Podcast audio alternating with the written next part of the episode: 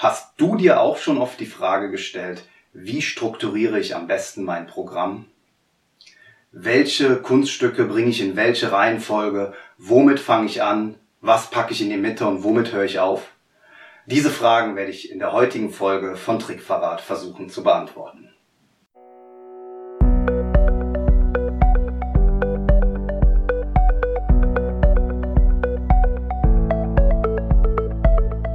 Willst du mehr Erfolg als Zauberkünstler haben? Bessere Shows? Mehr Buchungen? Höhere Gagen? Dann ist der Trickverrat Podcast genau das Richtige für dich. Albin Zinecker und Ingo Brehm von den Zaubertricksern verraten dir hier jede Menge Tipps und Tricks, wie du deine Zauberei erfolgreicher machst. Du findest uns im Internet unter www.trickverrat.de. Die Tonqualität der heutigen Folge ist nicht so, wie ihr es normalerweise von uns gewohnt seid. Das liegt daran, dass wir euch die Tonspur eines YouTube-Videos hier als Podcast zur Verfügung stellen. Trotz dieser kleinen Einschränkungen wünsche ich euch jetzt viel Spaß mit der heutigen Podcast-Folge.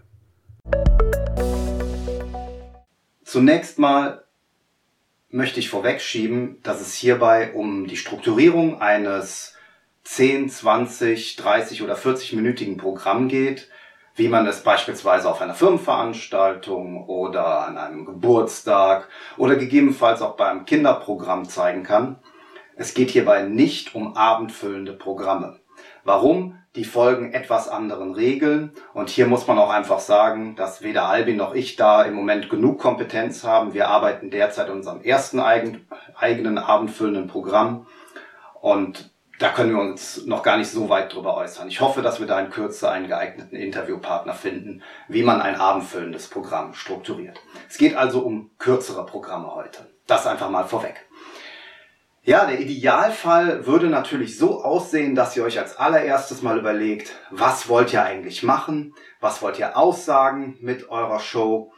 Welche Wirkung wollt ihr erzielen? Wer ist die Zielgruppe überhaupt? Und wie sollen sich die Zuschauer zu Anfang, zu Mitte und am Ende des Programms überhaupt fühlen. Tatsache dürfte aber sein, dass die meisten von euch, und so ist es uns auch schon ganz oft ergangen, einfach festgestellt haben, Mensch, ich habe hier eine Anzahl an Tricks, an Kunststücken und die möchte ich gern zeigen in meinem Programm. Die finde ich cool, die machen mir Spaß. Da glaube ich, da haben die Leute auch Spaß dran. Und jetzt muss ich mal schauen, wie ich das in die richtige Reihenfolge bekomme. Das kann dann durchaus noch offen sein, dass da noch etwas fehlt, ein geeignetes Eröffnungskunststück, vielleicht auch ein geeigneter Schluss. Aber so das grobe Gerüst haben die meisten ja von euch schon im Kopf, vermute ich mal. Und da wollen wir jetzt versuchen anzusetzen und einfach mal schauen, wie man damit umgehen kann. Zunächst mal ist es gar nicht so verkehrt, sich tatsächlich ein Programm in drei Teilen vorzustellen. Es gibt einen Anfang, es gibt eine Mitte, es gibt einen Schluss. Ähm, es gibt dramaturgisch natürlich noch ganz andere Theorien mit äh, Zwischenpunkten, Fünfakter und so weiter. Aber ich finde es äh, relativ einfach, sich bei einem kurzen Programm das Ganze in drei Teilen vorzustellen. Anfang, Mitte, Ende. Dann habe ich schon mal so grob eine Struktur drin, an die ich mich halten kann.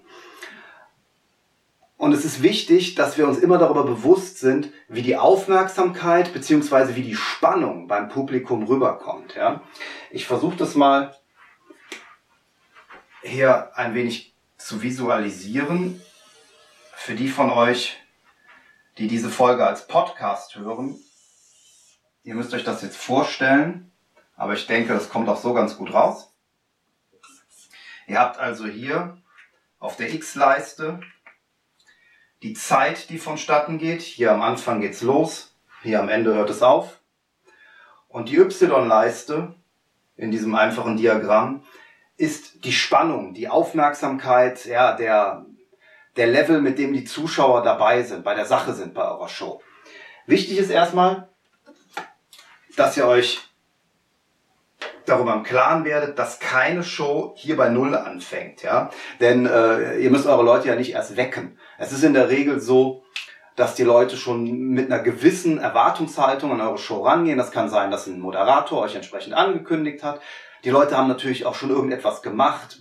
Nehmen wir eine Hochzeit, ja, die Feier hat schon angefangen, es war schon irgendwas los, es gab schon irgendwelche Vorführungen, man hat gratuliert und so weiter. Die Leute starten also nicht bei Null, sondern die kommen hier irgendwo ich sag mal hier in dem Bereich irgendwo raus, wenn ihr auf die Bühne kommt. Ja? Jetzt geht's darum, die Aufmerksamkeit für den Rest des Programms, nämlich bis zu eurem Ende, entsprechend anzuheben, um den Leuten zu zeigen zu Anfang, es lohnt sich dabei zu sein. Ja? Ich wähle also meinen Einstieg so aus, dass ich erstmal einen ordentlichen Peak bekomme. Ja? Es geht also erstmal richtig schön nach oben für den Einstieg. Das kann ich machen durch ein cooles Kunststück, das kann ich machen durch ein, äh, einen richtig spannenden Vortrag, durch ein paar gut gezielte Fragen, die das Publikum dazu bringen, bei mir zu bleiben, zu sagen, Mensch, ich will wissen, wie das mit dem ausgeht. Ja? Für uns Zauberer ist natürlich klar, da kommt immer am Anfang gerne ein Kunststück, äh, bei dem man irgendetwas erscheinen lässt. Man kann aber auch den umgekehrten Weg gehen. Man kann zum Beispiel sagen, Mensch, ich lasse irgendetwas ganz Wichtiges, wo die Leute auch etwas mit verbinden, verschwinden. Ähm, ich habe es noch nicht ausprobiert, aber gerade im Moment denke ich so, es wäre mal eine gute Idee, zu Anfang eines äh, Hochzeitsprogramms die Eheringe verschwinden zu lassen. Ich garantiere euch, die Leute bleiben an euren Lippen, bis ihr sie am Ende wieder erscheinen lasst. Das Ganze müsst ihr dann natürlich immer, immer wieder aufgreifen, ja, an den Gegenstand erinnern, dass da noch irgendetwas ist. Aber das kann unter Umständen ein richtiger Weg sein, am Anfang etwas verschwinden zu lassen. Worüber auch oft diskutiert wird, ist die Frage, wie viel Zeit habe ich, bis ich meinen ersten Effekt zeige.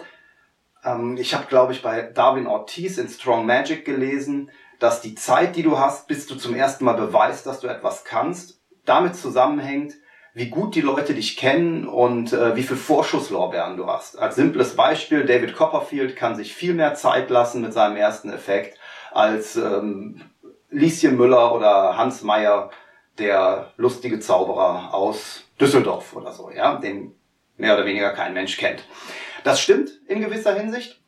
Ich glaube aber, dass die Energie, die du auf die Bühne bringen musst, völlig unabhängig davon ist am Anfang, ob du jetzt sehr berühmt bist oder überhaupt nicht bekannt bist. Und übrigens äh, fängt Copperfield auch mit einem Erscheinen am Anfang an. Was er aber macht ist, er, er baut die Dramaturgie auch auf durch Musik, durch Licht.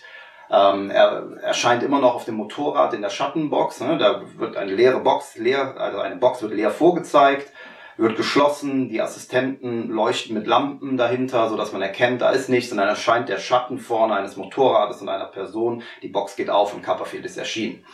Das Ganze ist sehr dramatisch, das Ganze äh, baut direkt Spannung auf und endet, ja, das ist genau dieser Weg, den ich hier eingezeichnet habe, der endet eben auf diesem ersten Höhepunkt, an dem der Star erscheint.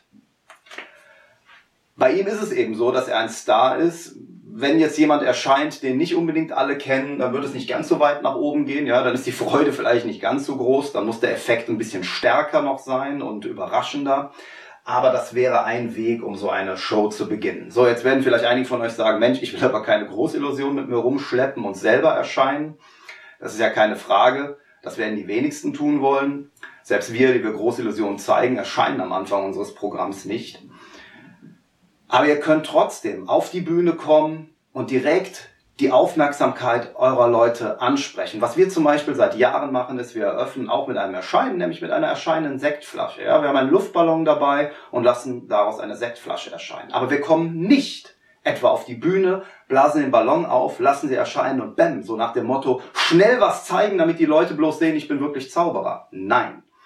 Ihr müsst ihnen am Anfang die Gelegenheit geben, euch kennenzulernen. Ja? Kommt rein, begrüßt die Leute, sagt ein paar Worte, sprecht vielleicht etwas zum Anlass, sprecht über das, was kommen wird, was die Leute in eurem Programm zu erwarten haben, macht vielleicht ein, zwei gute, starke Gags am Anfang. Es geht darum, dass die Leute euch kennenlernen und dass die Leute euch mögen. Und dann könnt ihr mit eurem ersten Effekt kommen.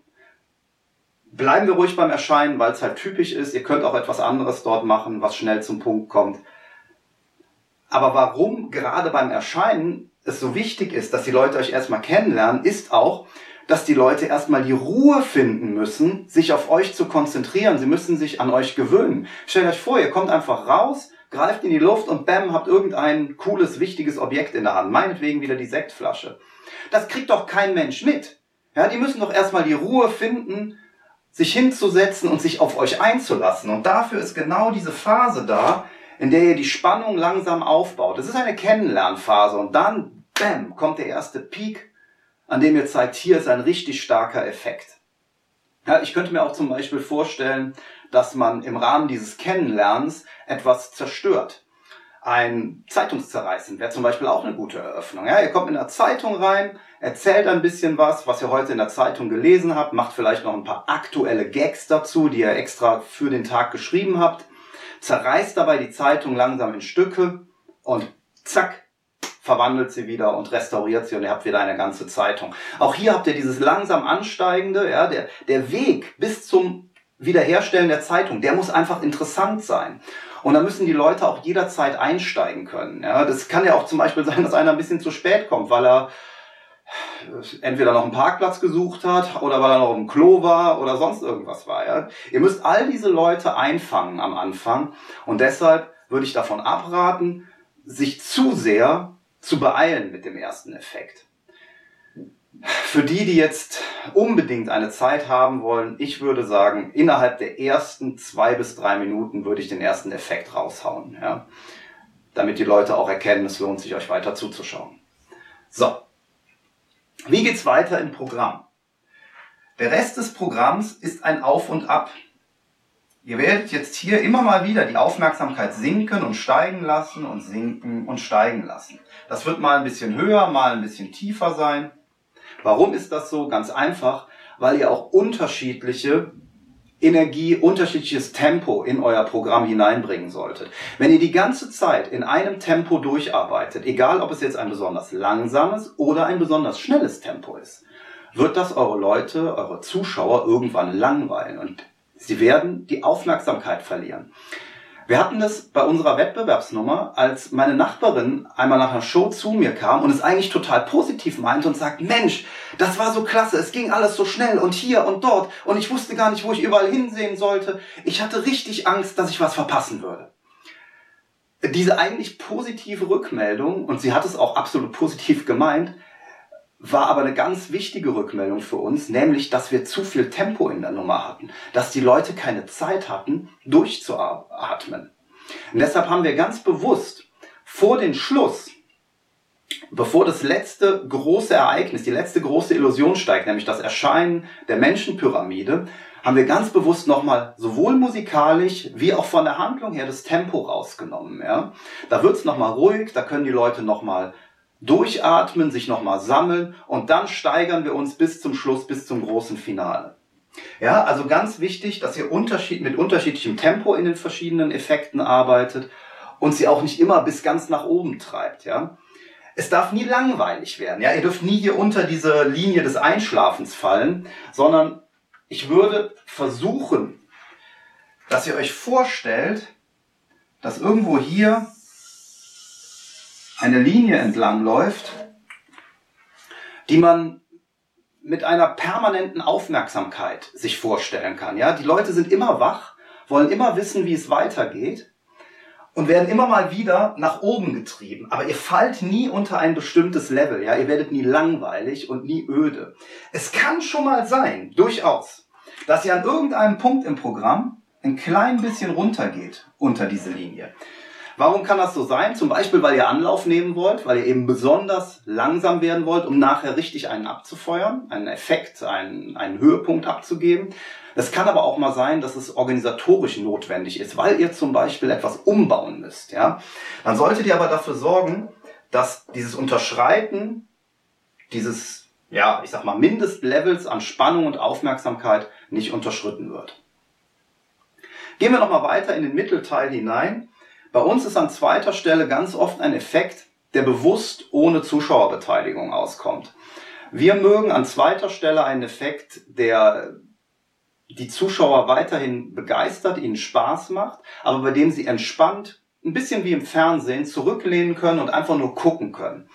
Denn nach der Eröffnung kennen sie euch immer noch nicht richtig. Ihr habt jetzt erstmal nur den Samen gelegt, ja, und jetzt fangt ihr an zu ernten. Ihr verfestigt das Ganze. Wenn ihr so wollt, ähm, nein, es ist noch nicht das Ernten. Äh, wenn, wenn wir jetzt beim Pflanzen sind im Garten, ja, ihr habt mit der Eröffnung den Samen gelegt und jetzt wird gegossen und gedüngt, sodass die Pflanze wirklich schön wachsen kann.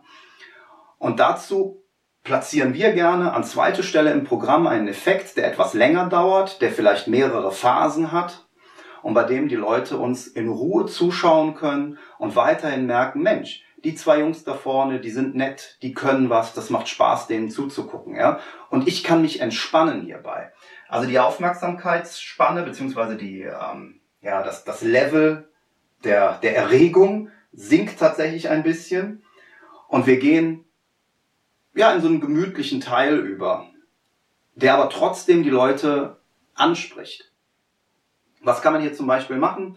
Ähm, beispielsweise Seileffekte haben wir hier sehr oft gehabt. Ja? Zerschnittenes, wiederhergestelltes Seil hat mehrere Phasen. Was man dort auch machen könnte, wäre eine Flaschenwanderung, Flaschenvermehrung. Also alles, wo viel passiert auf der Bühne, ja, wo ihr ganz viele Effekte habt, wo es Spaß macht zuzugucken und ähm, wo die Leute aber sich nicht aktiv, und das ist, finde ich, wichtig, sich nicht aktiv beteiligen müssen. Denn zur Zuschauerinteraktion komme ich jetzt gleich noch. Wir haben gute Erfahrungen damit gemacht, unsere Zuschauer langsam darauf vorzubereiten, aktiv in die Show mit einzusteigen. Das ist nämlich meistens dann an dritter Stelle. An der dritten Stelle, dritte, vierte Stelle, dann nehmen wir das Publikum das erste Mal aktiv mit rein, indem wir zum Beispiel jemanden etwas tun lassen, der aber im Publikum sitzen bleiben kann. In unserem Fall ist das, wir leihen an dritter Stelle meistens einen Geldschein aus und äh, verwandeln einen 20-Euro-Schein in einen 100-Euro-Schein. Der Zuschauer bleibt im Publikum, er muss dafür nicht aufstehen, aber es ist zum ersten Mal Interaktion, wo die Leute mitmachen müssen.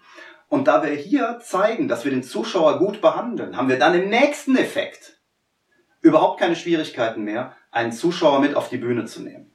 Ja, das gehört jetzt nicht unbedingt direkt zur Struktur des Programms, ja, zu den unterschiedlichen Peaks und äh, Tälern, die man im Rahmen des Programms hat, ist für uns aber wirklich eine Methode, die sich bewährt hat, um überhaupt keine Schwierigkeiten mehr zu haben, einen Zuschauer auf die Bühne zu bekommen und mit ihm gemeinsam dann Spaß zu haben auf der Bühne.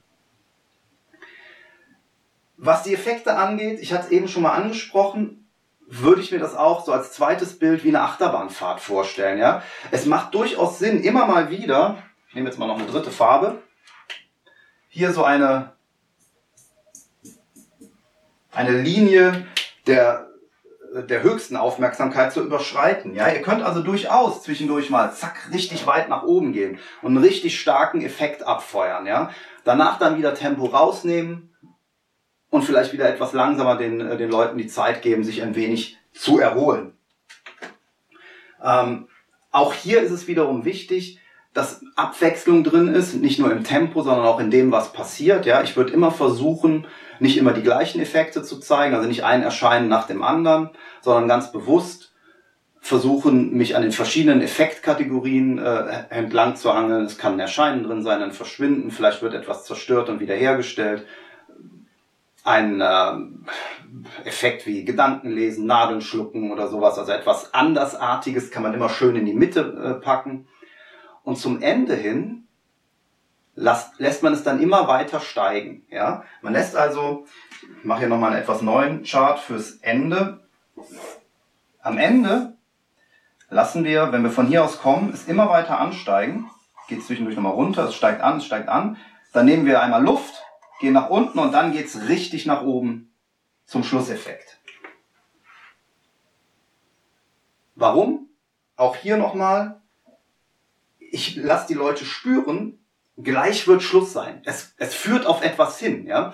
Bert Rex hat das mal zu uns gesagt, man muss immer im Rahmen eines Effektes das Gefühl haben, dass es irgendwo hingeht, ja, dass es nicht so fahrig ist und man gar nicht so richtig weiß, was derjenige überhaupt will.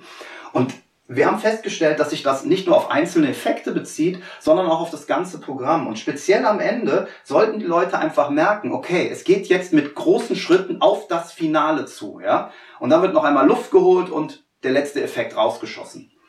Bei uns ist der letzte Effekt schon seit vielen, vielen Jahren im Stand-Up-Programm ähm, eine Entfesselungsnummer, in der Albin gefesselt wird und dem Zuschauer das Jackett klaut. Wir betten das Ganze in eine Demonstration von Taschendiebstahl ein. Ja, wir behaupten, dass wir ihm etwas aus den Taschen stehlen, obwohl Albin gefesselt ist.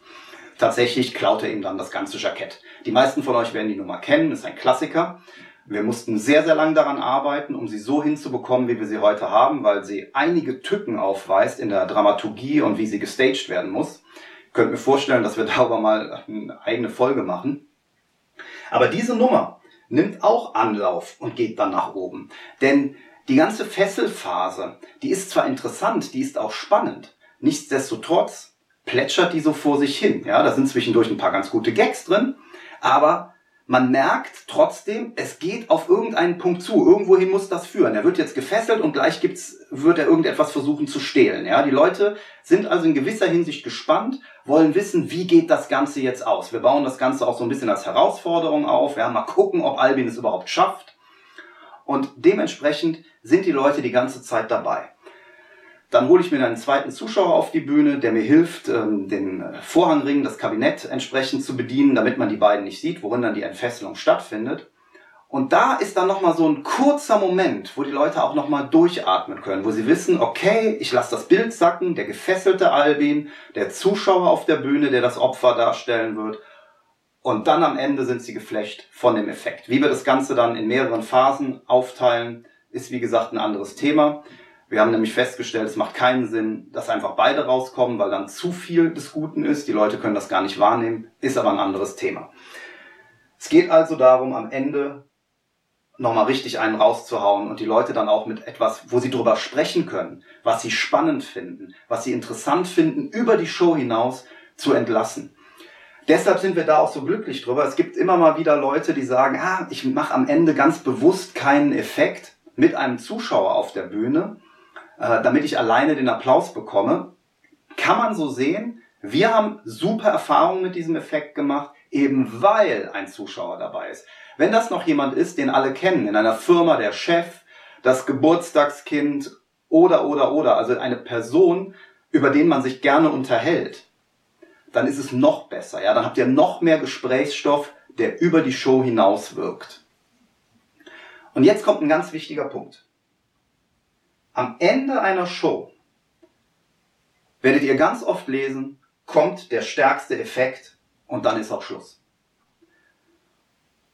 Und das stimmt unserer Ansicht nach nicht. Wenn ihr am Schluss den allerstärksten Effekt habt, dann werdet ihr nicht den Applaus bekommen, den ihr euch für eure Schlussshow wünscht. Warum ist das so? Weil die Leute einfach geflecht sind, weil sie so staunen, dass sie vergessen, euch den Dank für die gesamte Show zu geben. Ihr könnt das ein bisschen auffangen, indem ihr vorher, am Schluss, also vor dem letzten Effekt sagt, dies ist mein letzter Trick, dies ist meine letzte Nummer. Dann könnt ihr die Leute schon mal darauf vorbereiten, euch danach den Applaus für die gesamte Show zu geben. Wir fahren eigentlich inzwischen schon seit vielen Jahren viel besser damit, indem wir am Schluss nochmal einen Effekt zeigen, der nicht ganz so stark ist der aber ganz klar das Ende setzt. In unserem Fall ist das oft äh, der Geldschein. Wir verwandeln, das hatte ich eben schon gesagt, an dritter Stelle einen Geldschein, einen 20 oder 10 Euro Schein in einen 100er.